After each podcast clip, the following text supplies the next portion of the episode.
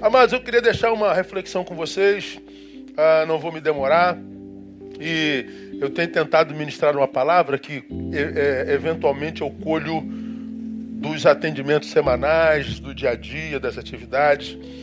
E essa palavra aqui, eu já passei por ela alguns anos atrás, algum tempo atrás. E às vezes eu vou revendo o que eu já, já produzi. Como eu fiz essa semana, eu tenho tudo que eu já preguei é, é, registrado. Ah, hoje eu registro tudo no iPad, mas até bem pouco tempo atrás eu botava na fichinha. Eu tenho lá um, dois bolos de ficha assim de, de 30 anos de sermões, né? E essa semana eu fiquei passando por ali para dar uma olhada no que eu já, já, já ministrei e acabo sendo abençoado por aquilo que já foi ministrado pelo Pai, porque essa palavra de Deus ela não passa, ela vai se ela, ela, ela é contemporânea em qualquer momento na qual ela é ministrada. E essa palavra, ela vem de Mateus capítulo 11, versículos de 28 a 30, que é um dos textos mais conhecidos da Bíblia Sagrada. Por que, que é um dos mais conhecidos da Bíblia Sagrada? Porque nós, os seres humanos, os crentes, a gente gosta muito mais de promessa que de exortação. Ah, tanto é que 95% dos versículos que a gente sabe de cor são promessa. Se você fechar o teu olho aí agora, pensa no versículo, vê se não é promessa para você. É promessa. Tu vê os textos mais conhecidos da Bíblia Sagrada. Salmo 23, o Senhor é meu pastor e nada me faltará. Né? Não me faltará, eu aí, ó, a promessa para mim aí, né? Mil cairão ao teu lado, dez mil à tua direita. Você não vai ser atingido. Olha eu de novo aí, ó. Né? Deus é meu refúgio fortaleza, diga aí, socorro bem presente na angústia, meu refúgio. Então a gente gosta de palavra, mas a gente gosta mais ainda quando essa palavra coloca a gente para o alto, né? quando faz da gente alvo e tudo mais. Não é? Esse texto está aí entre esses mais conhecidos. Vinde a mim, todos vós que estáis cansados, e eu vos aliviarei. Olha eu de novo aí. Ó. Não é? Então, se a palavra diz respeito a um bem pessoal, ah, isso vira decorado por nós rapidinho. Agora, os de exortação, os de disciplina, tal, a gente não gosta não, né? Mas esse texto diz assim, Vinde a mim, todos os que estáis cansados e oprimidos, eu vos aliviarei. Tomai sobre vós o meu jugo e aprendei de mim, que sou manso e humilde de coração, e achareis descanso para as vossas almas. Porque o meu jugo é suave e o meu fardo é leve. É isso aí, esse é um texto mais, mais, mais conhecido da Bíblia Sagrada. Ouvi de alguém esses dias, de novo, né? Pastor, eu estou muito, muito cansado. E essa palavra veemente, muito, muito cansado, veio depois de uma, de uma reação muito abrupta digamos assim, muito ignorante diante de uma ação. Toda ação traz consigo reação. A reação dele foi muito além da ação que veio. E a reação produziu um dano maior do que a ação que veio contra ele. Bom, depois que ele reagiu, ele evidentemente se arrependeu. Ah, foi quando eu entrei na história e me passou um zap, muito, muito parceirão tal. E, cara, fiz besteira. Mas uma besteira contornável, diferente daquela que eu falei de manhã, né? Que um amigo colocou outro no, no, no, no hospital por causa de, de uma briga. Conversando com a outra parte, conversando com a parte, ele disse, cara, é que eu tô, eu tô exausto. Eu tô muito cansado, eu não tô, eu não tô aguentando mais. A outra parte diz assim, ó, estou cansado do cansaço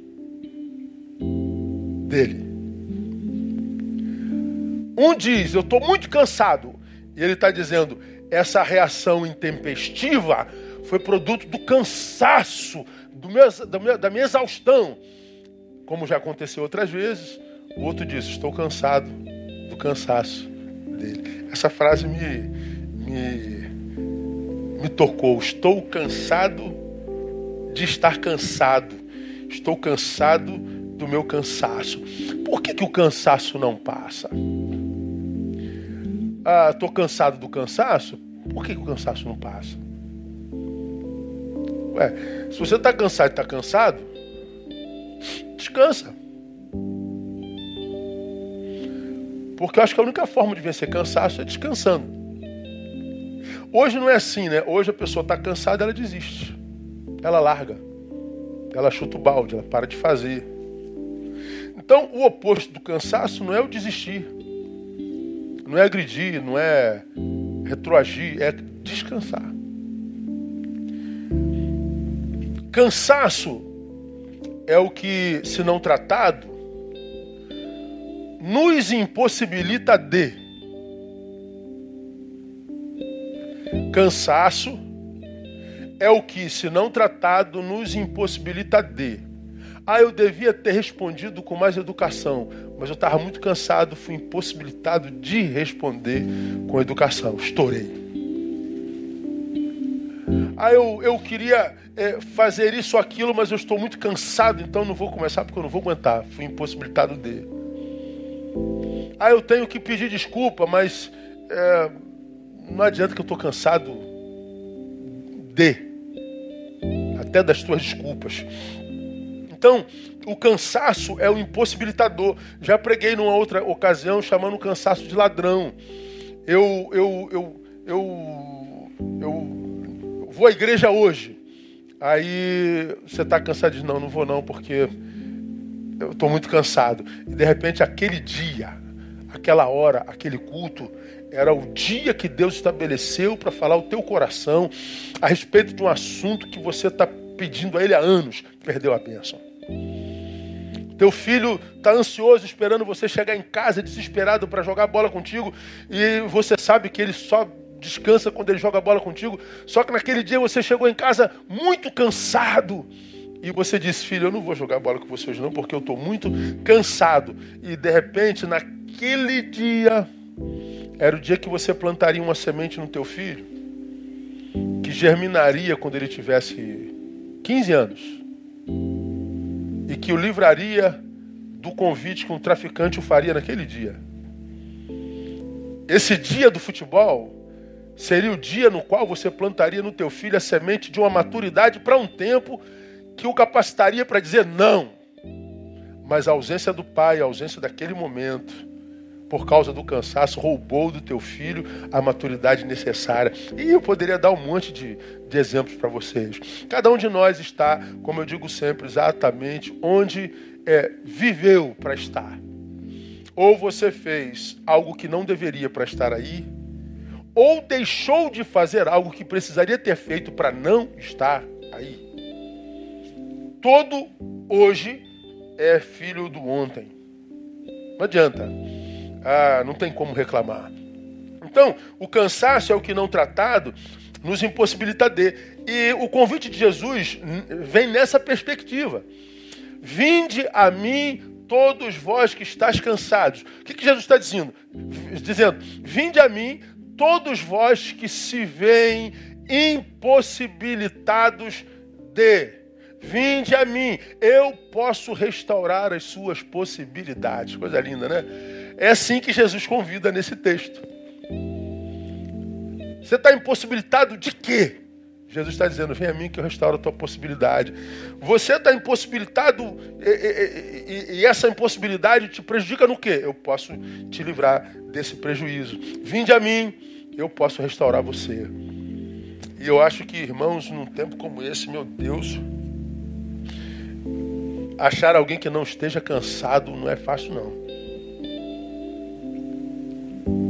Todos nós andamos a flor da pele, todos nós andamos com paciência zero, todos nós andamos assim com, com espírito beligerante. A gente parece que só está esperando alguém pisar na bola para a gente arrebentar, que é para botar para fora. E de onde você acha que vem essa violência toda, essas agressões, seja na rede, em qualquer lugar? Pessoas estão vomitando o que está dentro. Eles precisam botar, porque se o cara ficar paradinho, ele implode, ele não aguenta a vida que ele está vivendo, ele nem sabe disso.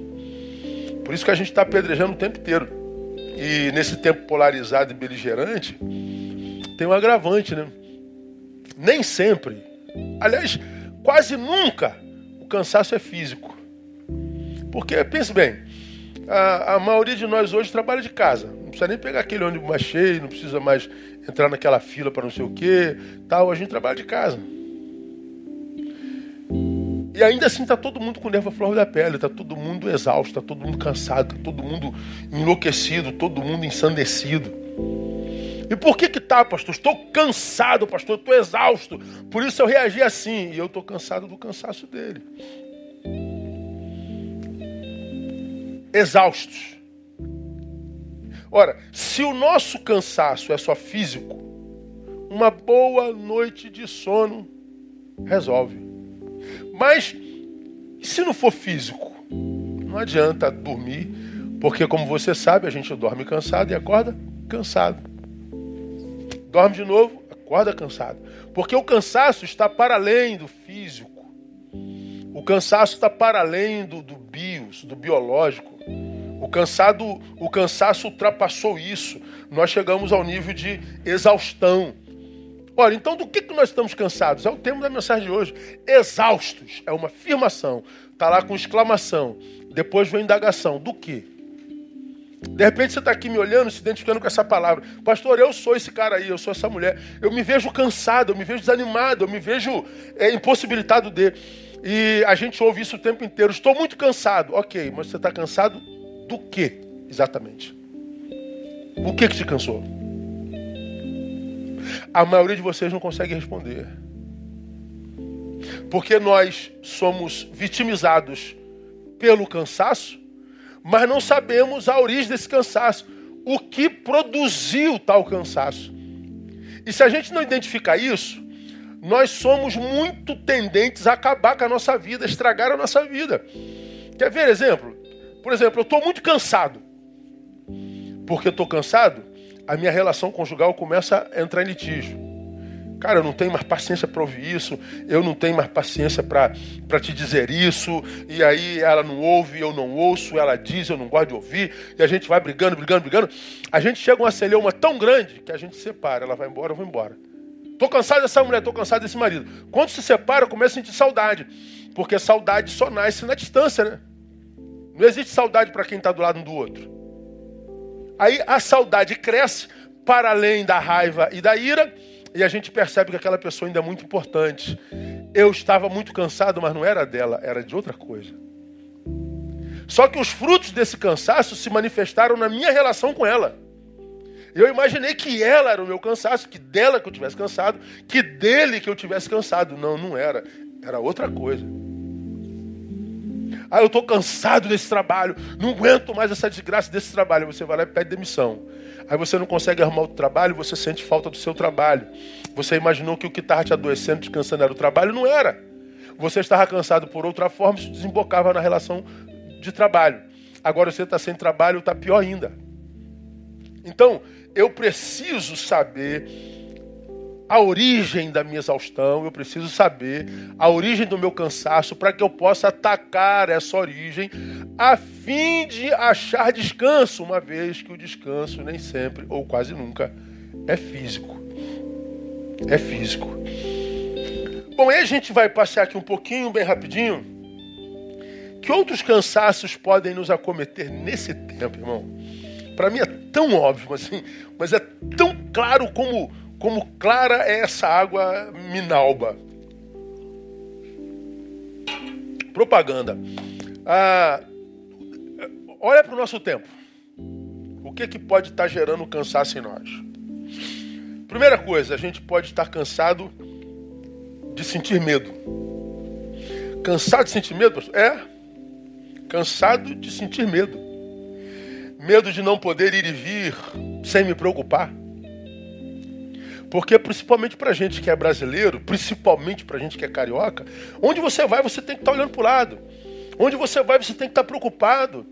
Onde você vai, você tem que ver se tem alguém te seguindo. Onde você estaciona, você tem que ver quem está do lado. Quando você vai para o carro, você tem que olhar para o lado para saber se tem alguém perto do carro. Se você vê um cara ali perto do carro, você já não vai para o carro, você espera o cara passar. Ou não é assim? A gente não, não confia mais ninguém, a gente tem medo, a gente simplesmente tem medo. E você acha que sentir medo não cansa, não, gente? que você não pode relaxar, você não pode dar um, dar, dar um tempo.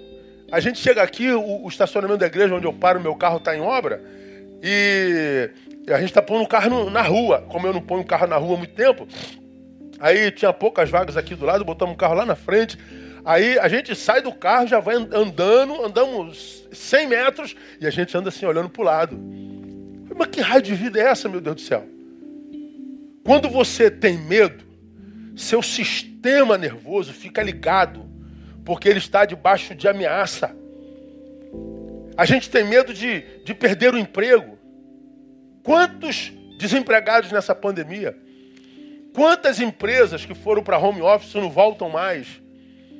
Quantos têm medo de que no futuro ele não tenha condição de colocar o, o, o pão em casa?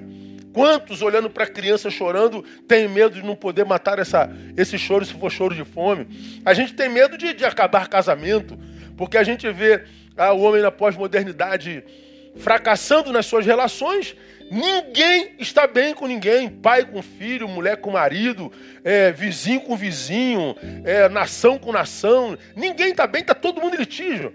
Então a gente vê os casamentos acabando o tempo todo. Ontem eu, eu André, André preparando alguma coisa para a gente comer, eu falei, pô, recebi um zap de fulano de tal, um brother meu de outro estado, pastor, com pô, um cara do meu coração, da minha alma, e disse assim: pô, ora por mim, cara, a gente vai se separar. Pô, cara, não aguentei. Eu falei: não é possível, cara.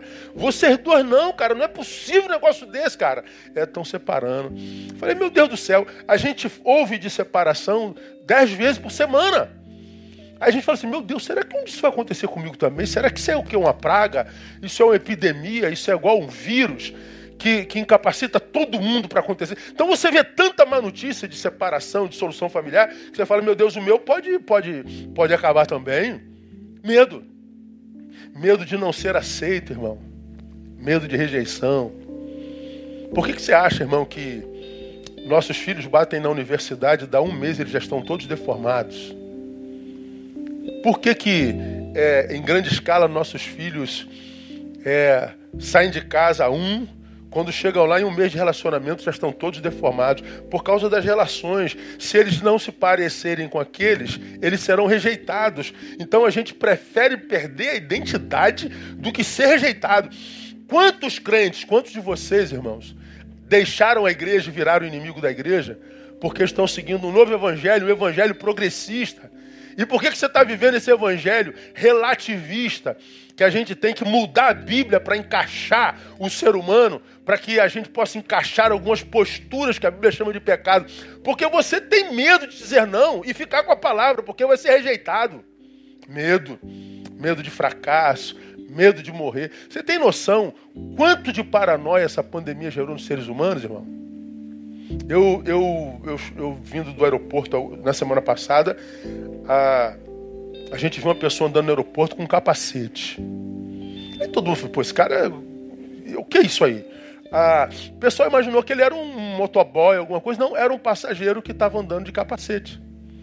Ele fez um capacete tipo de moto, botou é, plástico, isolou tudo e um negócio aqui por dentro da camisa e ele andava de capacete. Por que, que a pessoa anda de capacete? Medo de morrer.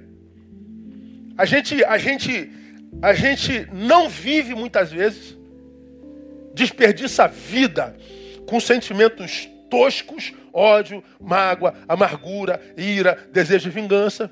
A gente não vive porque tem medo de fracassar, a gente não vive porque não consegue perdoar, mas quando está diante da morte tem medo de morrer. A gente tem medo de morrer, mas não tem medo de não viver.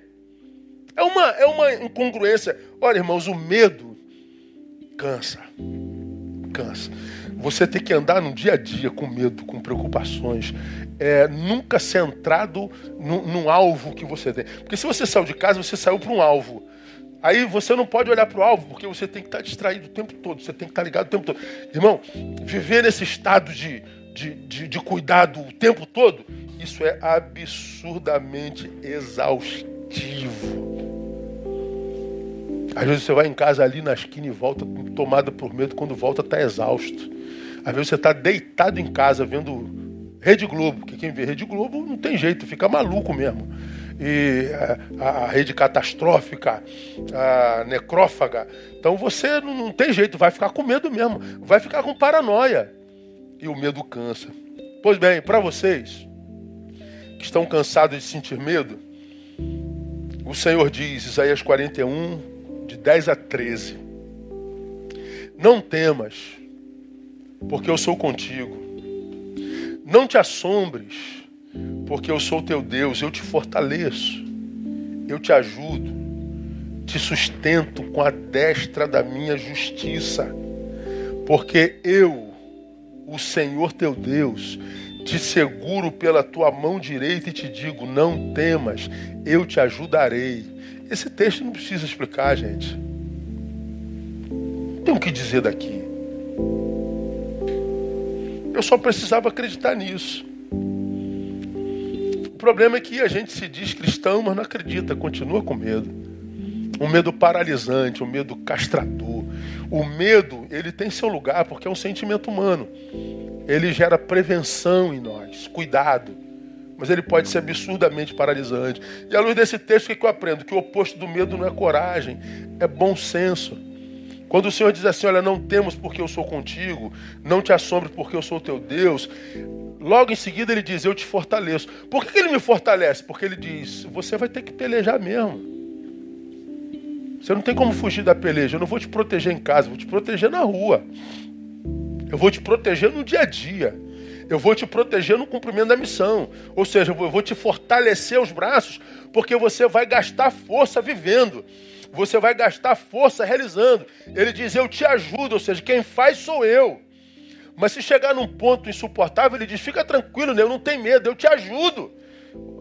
Ou a gente acredita nisso, ou a gente não acredita. Porque eu conheço muita gente, muita gente, irmão, de fato corajosa mas ainda assim estão prostradas, porque tiveram coragem, mas não tiveram bom senso. Eles se posturaram equivocadamente do, do, diante das adversidades, diante do medo. Então, ah, o medo ele cabe desde que ele gere cuidado, não paralisação. Cansado de ter medo, ter medo cansa. Do que mais que a gente pode se cansar, pastor? Pasme. Cansado de ser forte. Aí é quase o oposto, né? Cansado de ter que ser forte. Ah, você está sofrendo, você está passando pelo vale da sombra da morte, você tem que seja forte, seja forte, seja forte. Você tem que ser forte, seja forte. E aí você ouve essa palavra, seja forte. Então você bota na tua cabeça, eu tenho que ser forte, eu vou ser forte, eu tenho que ser forte. Aí o que que acontece? Você se cansa de ter que suportar eh, sem poder gritar. Há um grito na tua garganta de angústia querendo ser posto para fora. Você está necessitado desse grito, mas você não tem que ser forte. Tem que ser forte. Aí você é forte. É, você não é, você está. Esse momento é do grito mesmo, porque é tempo de sorrir, é tempo de chorar. E chorar não é fraqueza, não. Mas a gente se recusa, porque a gente tem que ser forte, tem que suportar sem gritar.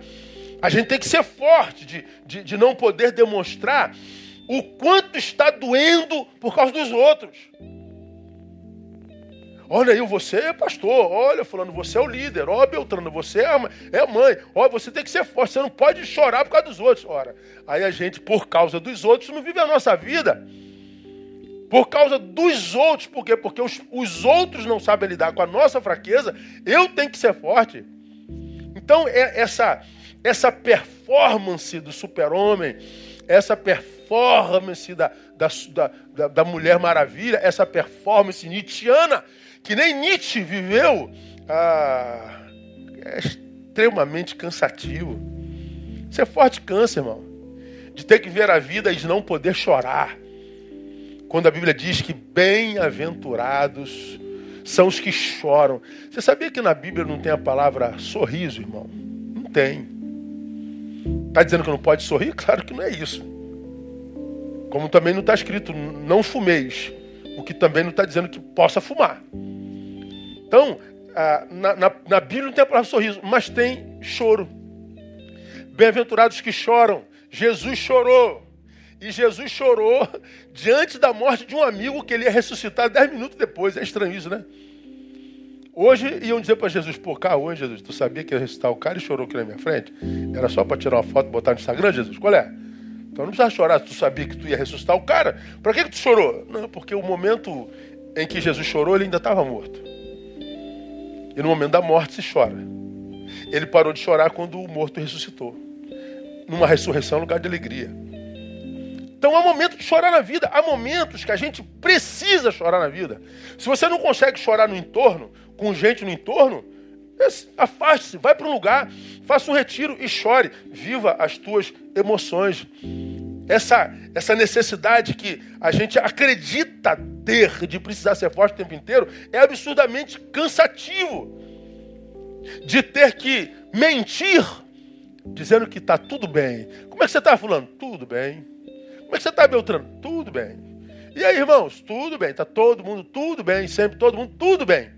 Eu não entendo como tudo pode estar bem se nós nos tornamos a, a, a, a, a nação com o maior índice de transtorno de ansiedade do planeta. Se nós somos o quinto em depressão do planeta. Se nós somos uma nação na qual tem 33 suicídios por dia. Como que pode estar tudo bem os índices serem tão negativos? Não, não está tudo bem, é porque a gente mente. Porque a gente quer vender a imagem de fortaleza o tempo todo. Ser forte o tempo todo cansa demais. Nos cansamos de ter que mascarar sentimentos para não dizerem que a gente perdeu a nossa fé.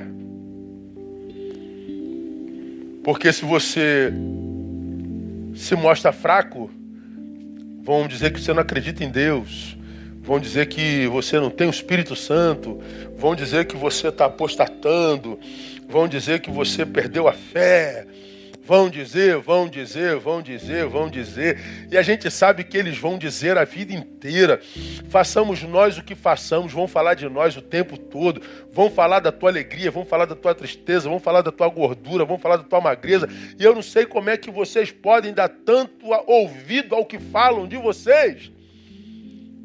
Então, eu, eu, eu tenho que mascarar sentimento. Vão dizer, dane-se o que vão dizer, meu Deus do céu. Ser forte cansa de não poder ser fraco quando estamos nos sentindo fraco. Estou fraco. Estou fazendo uma série chamada O Evangelho Praticado. Você deve acompanhar nos meus Instagrams. Alguns dias eu não pude fazer a, a live. Eu dificilmente estou em casa às 10 horas da noite. Muito raramente. Para eu separar uma terça e uma quinta para fazer uma live às 10 horas da noite, eu tive que mover de céus e terra na minha agenda para estar em casa às 10 horas. Às vezes, quando eu chego, é esse horário, 10 e meia, 11, às vezes bem mais tarde que isso. Mas para estar em casa às 9, tomar banho, fazer uma live, é muito, muito. É... tive que mover céus e terra. Consegui melhorar um pouquinho, porque eu passei o culto de quarta para o Isaías, então deu uma folga para eu passar alguma coisa para quarta, para eu poder. É, uma loucura a vida. Aí tem alguns dias que eu não pude porque eu estava numa atividade ou outra, não consegui chegar, mas teve dia que eu não fiz porque eu não estava com vontade de fazer. Aí alguém uma vez perguntou assim, pastor, poxa, poxa não, não, não pode faltar não. Eu falei, posso, claro que eu posso. Quem falou que eu não posso? Eu posso o que eu quiser. Eu faço o que eu quiser, eu faço quando eu quiser, eu faço se quiser. Você também. A gente tem que parar de, de, de dar permissões de poder é, a, a terceiros que não conseguem gerir a própria vida, mas querem gerir a nossa.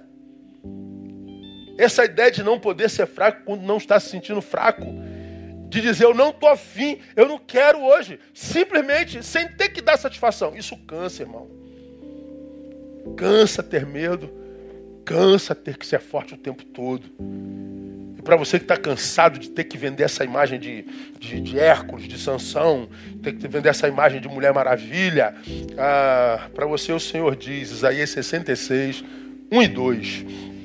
Assim diz o Senhor o céu é o meu trono e a terra o escabelo dos meus pés, ou o estrado dos meus pés. Que casa me edificareis vós, e que lugar seria o do meu descanso? A minha mão fez todas as coisas, e assim todas elas vieram existir, diz o Senhor. Agora olha só. Mas eis para quem olharei. Para o humilde e contrito de espírito, que treme da minha palavra. Preste atenção. Ele fala da sua grandeza, ele diz que assim diz o Senhor: o céu é o lugar do meu trono, o trono está lá no céu, e o pé do Senhor vem até aqui na terra. O cara é gigante, a gente sabe disso.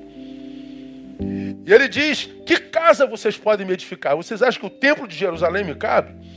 Vocês acham que a igreja batista Betânia me cabe? Você acha que alguma catedral me cabe? Não, a minha mão fez todas as coisas. Por minha palavra, todas elas vieram existir. Então eu sou o Todo-Poderoso. Mas, para quem olha aí nessa terrinha pequena de vocês, eu não olho para quem está me construindo casa, para quem está fazendo coisas megalomaníacas para mim. Eu não olho para quem se jacta por mais sábio, poderoso, forte. Eu olho para o humilde e contrito de coração que treme da minha palavra. Ele está dizendo: eu olho para aquele que não está preocupado com a palavra do outro a seu respeito, mas para aquele que se importa com a minha palavra, que acredita na minha palavra, que diz que eh, quando eu ajudo, ele acredita que eu ajudo, que eu fortaleço, ele acredita que eu fortaleço. fortaleço. Quanta gente, irmão, se preocupa mais com o que as pessoas falam de si, pensam de si, do que aquilo que o Senhor pensa de si. Eu não consigo entender algumas coisas nesse tempo. É como eu tenho dito a você, já tem uns 15 anos ou 10 anos. Eu vivo uma desconexão com esse tempo absurda. Existem algumas coisas que não entram na minha cabeça, eu não consigo me adequar a esse, esse modus vivendi do tempo presente. Eu sou um, eu sou um, um, um aborto da natureza, porque eu não consigo entender algumas posturas. Como que o que você diz de mim vai me falar mais alto do que o que Deus diz de mim? E Deus está dizendo: Eu olharei para o que treme da minha palavra. Olharei para o humilde e contrito de coração. O que, que Deus está dizendo aqui? Que o oposto da fraqueza não é força, o oposto da fraqueza é humildade. Por que, que a humildade é mais importante do que a força? Porque só os humildes conseguem ser o que são. Pois por causa da humildade não ligam para a imagem, para o que pensam, para o que dizem. Só o humilde tem coragem de dizer: Eu estou fraco sim. Desculpa aí, tá? Obrigado pela preocupação. É o humilde que diz: Eu não estou afim, não. É o humilde que diz: é, Eu estou com Estou com uma fé fraca mesmo. Ele não vende imagem. Então Deus não está procurando é, supermans gospel. Está procurando gente humilde que tenha coragem de ser, independente das consequências que virão de terceiros. Então seja humilde, cara. Seja simples. Pare de tentar vender uma imagem daquilo que você não é. Para de tentar vender essa imagem de super sábio, de super forte, de super teólogo, de super sei lá o quê. Deus não nos fez, nos fez super em nada. A não ser que seja super dependente da sua graça. Porque no resto nós não somos super em nada. Então, do que, que eu estou cansado, exausto? É, de ter medo, cansado de ter que ser forte o tempo todo. O que mais, pastor? Cansado de ser certinho e ser ético o tempo inteiro. Esquisito isso, né? Nem parece evangélico. Porque os evangélicos, em grande escala, eles acham que são os mais certinhos da terra. E a gente que está no meio sabe que não é bem assim, né? O discurso é diferente da prática. Quando eu falo que a gente está cansado de ser certinho, eu estou falando do quê, pastor? De ter que lutar ferozmente contra as minhas fraquezas de ter que lutar ferozmente contra meus defeitos, contra a minha natureza caída. Ah, isso cansa, irmão.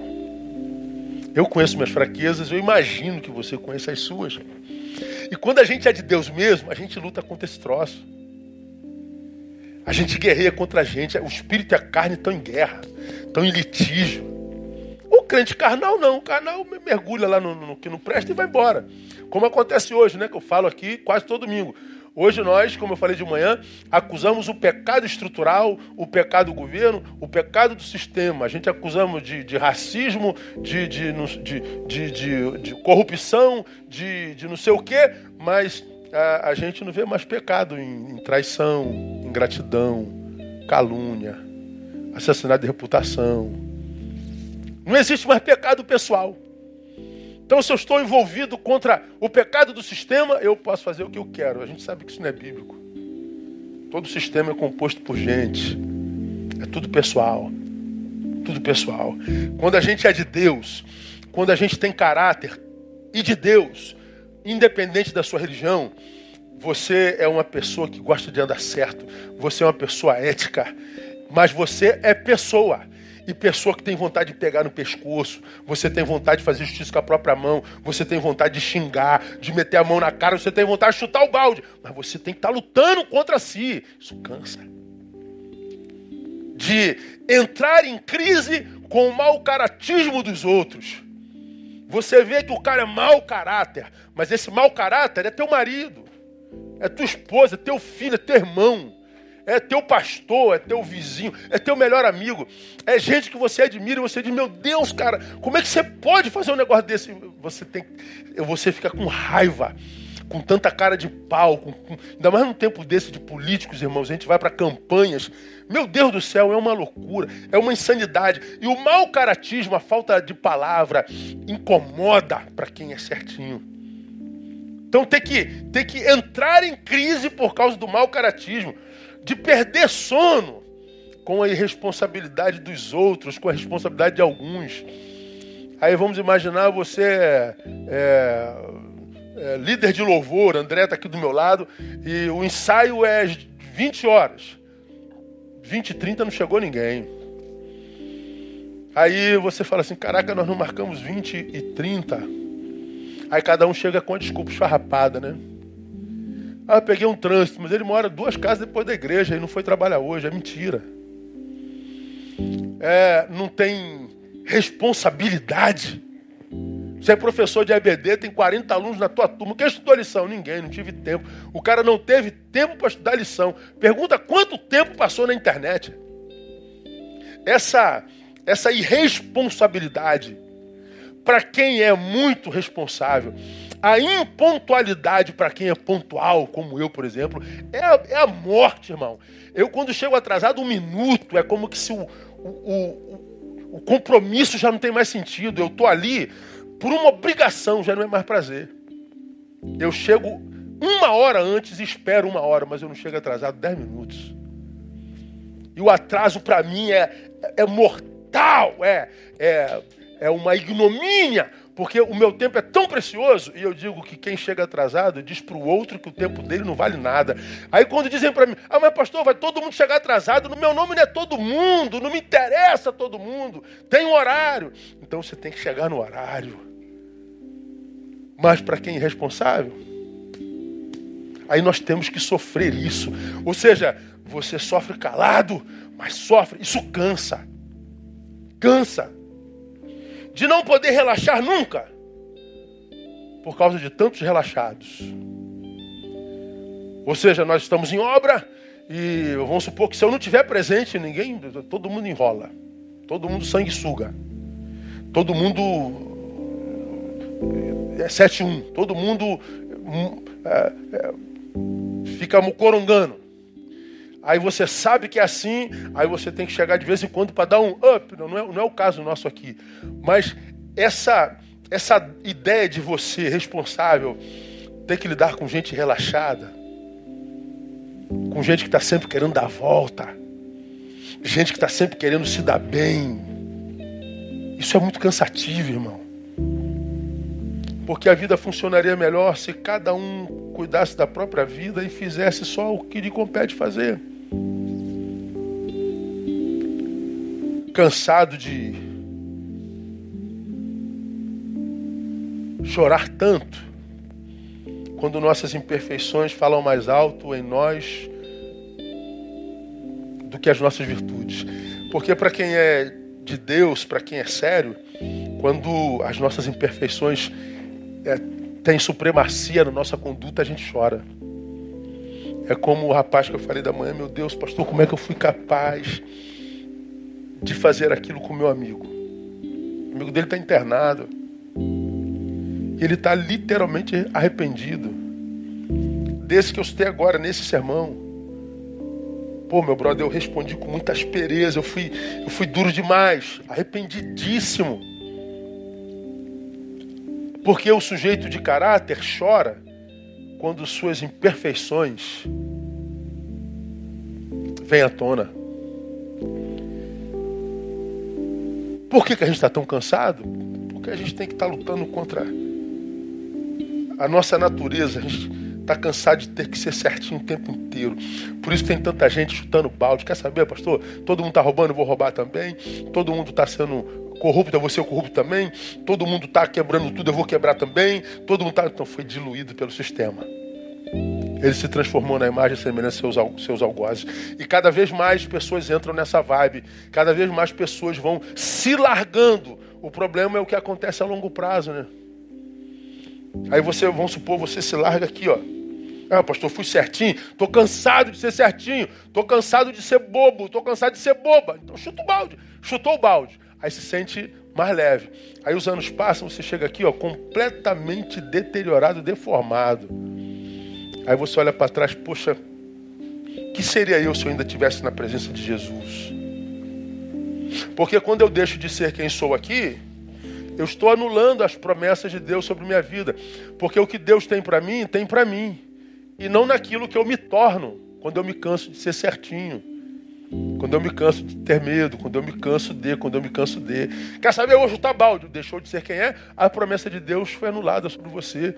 Deus não lida com personagens.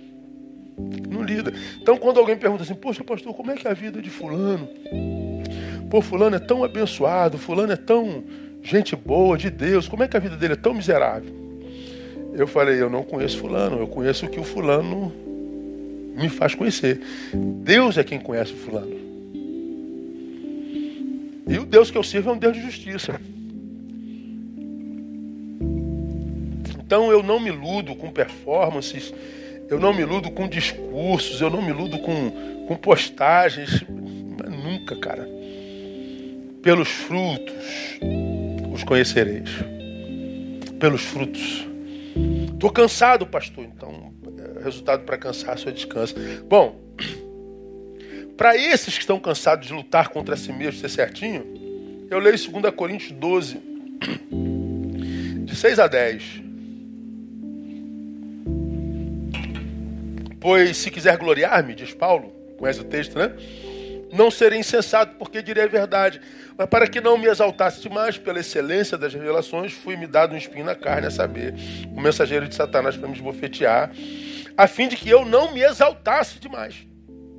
Acerca do qual três vezes roguei ao Senhor que me que afastasse de mim, e ele me disse: A minha graça te basta, porque o meu poder se aperfeiçoa na fraqueza. Por isso, porque o poder se aperfeiçoa na fraqueza, de boa vontade antes me gloriarei nas minhas fraquezas, a fim de que repouse sobre mim o poder de Cristo. Pelo que sinto prazer nas fraquezas, nas injúrias, nas necessidades, nas perseguições, nas angústias por amor de Cristo, porque quando estou fraco, então é que sou forte. Paulo está dizendo: o oposto de certinho não é erradinho. O oposto de alguém que é certinho é, é perseverança.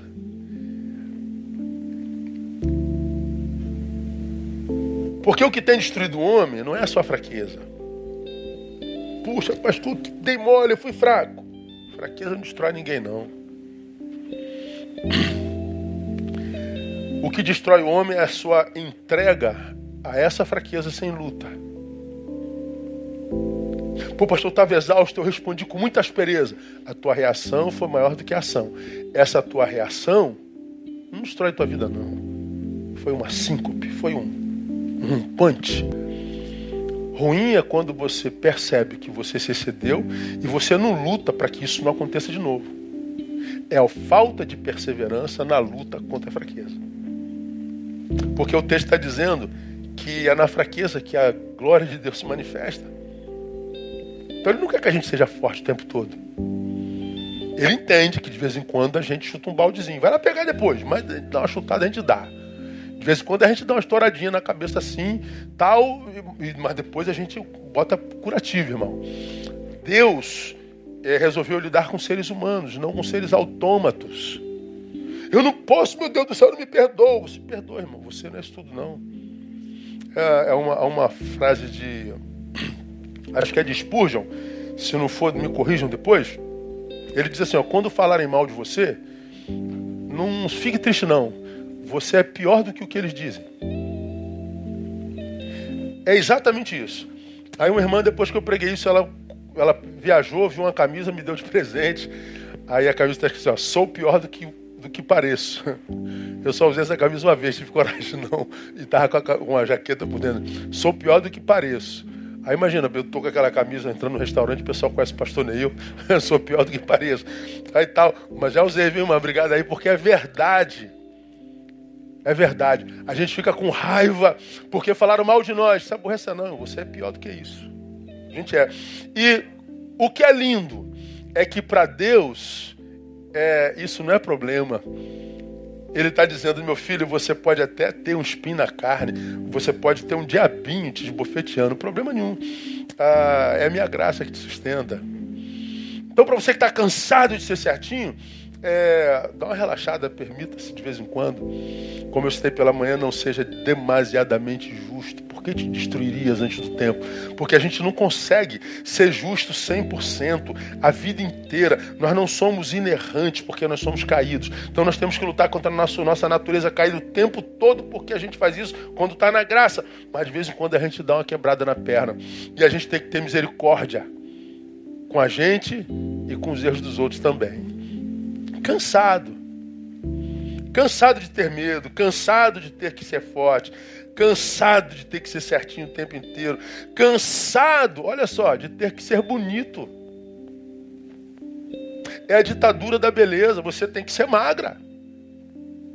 Você tem que ter, você tem que ser malhado, você não pode isso, você não pode ter barriga, você não pode ter diástase, você não pode ter ruga, você não pode ter, você não, você tem que ser bonita. Aí a gente vive nessa paranoia de que tem que ser perfeito, o corpo perfeito, que a gente tem que não tem nada.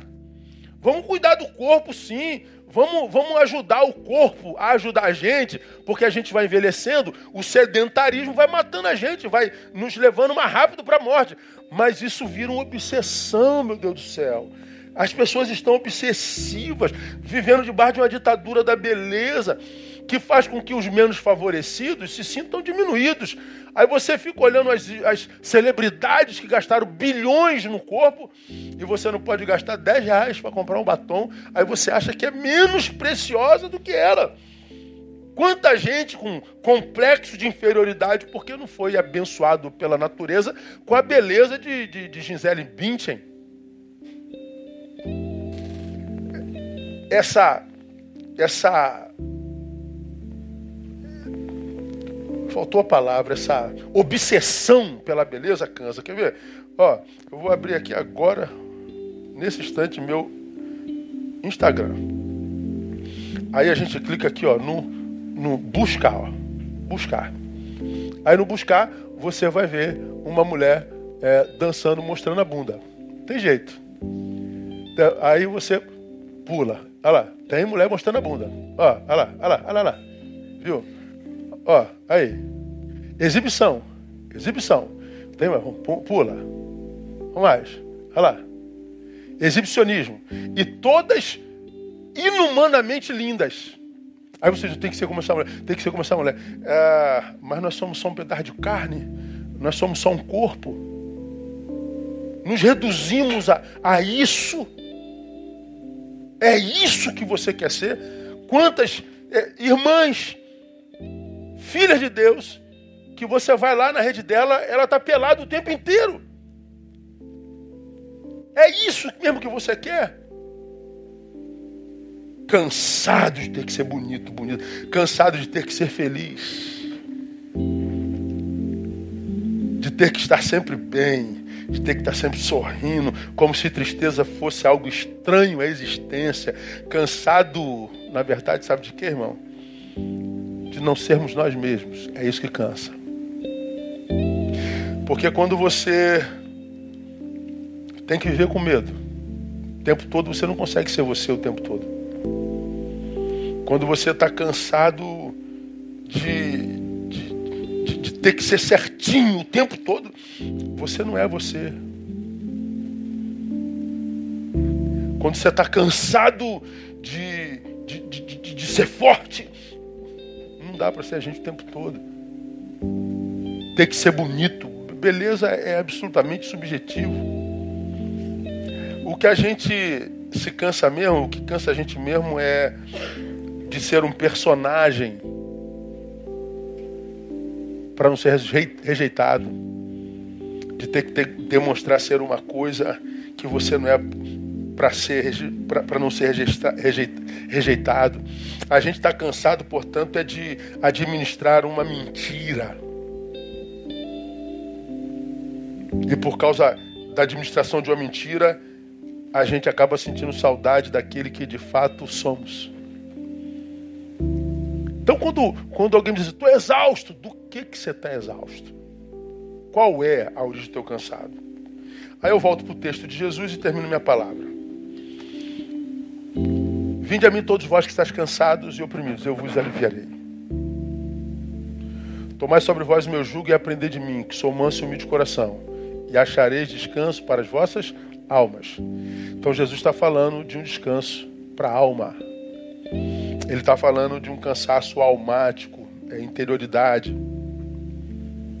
Não adianta, se for na alma, trocar de esposa, não adianta trocar de igreja, não adianta trocar de marido, não adianta trocar de sexo, não adianta trocar de religião, não adianta trocar de pastor, não adianta trocar de nada, é na alma.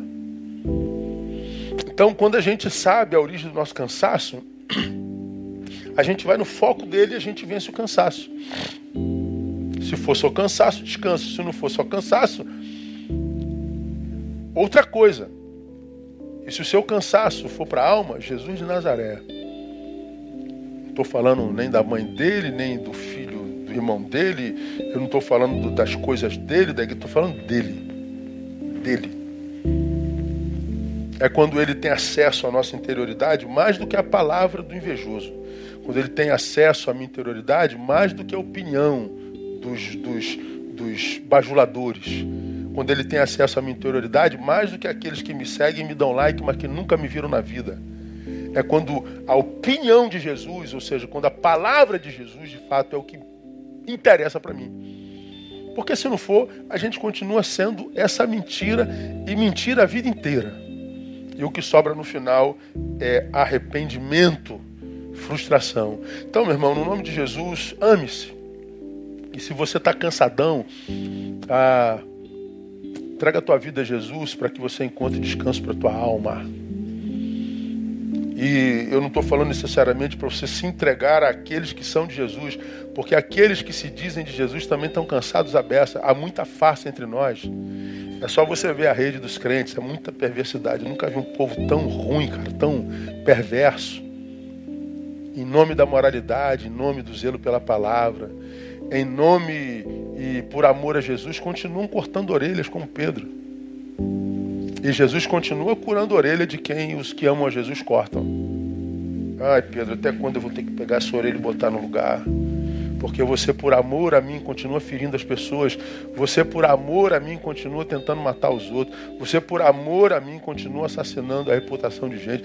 Pedro, até quando você vai entender, Pedro, que enquanto você agir por amor a mim assim, eu vou estar do lado daqueles que você agride. Os crentes não vão entender isso nunca. Por mais que por amor a Jesus, por zelo a sua palavra, você agrida alguém, o Jesus que você ama vai ficar sempre do lado daquele que você agride.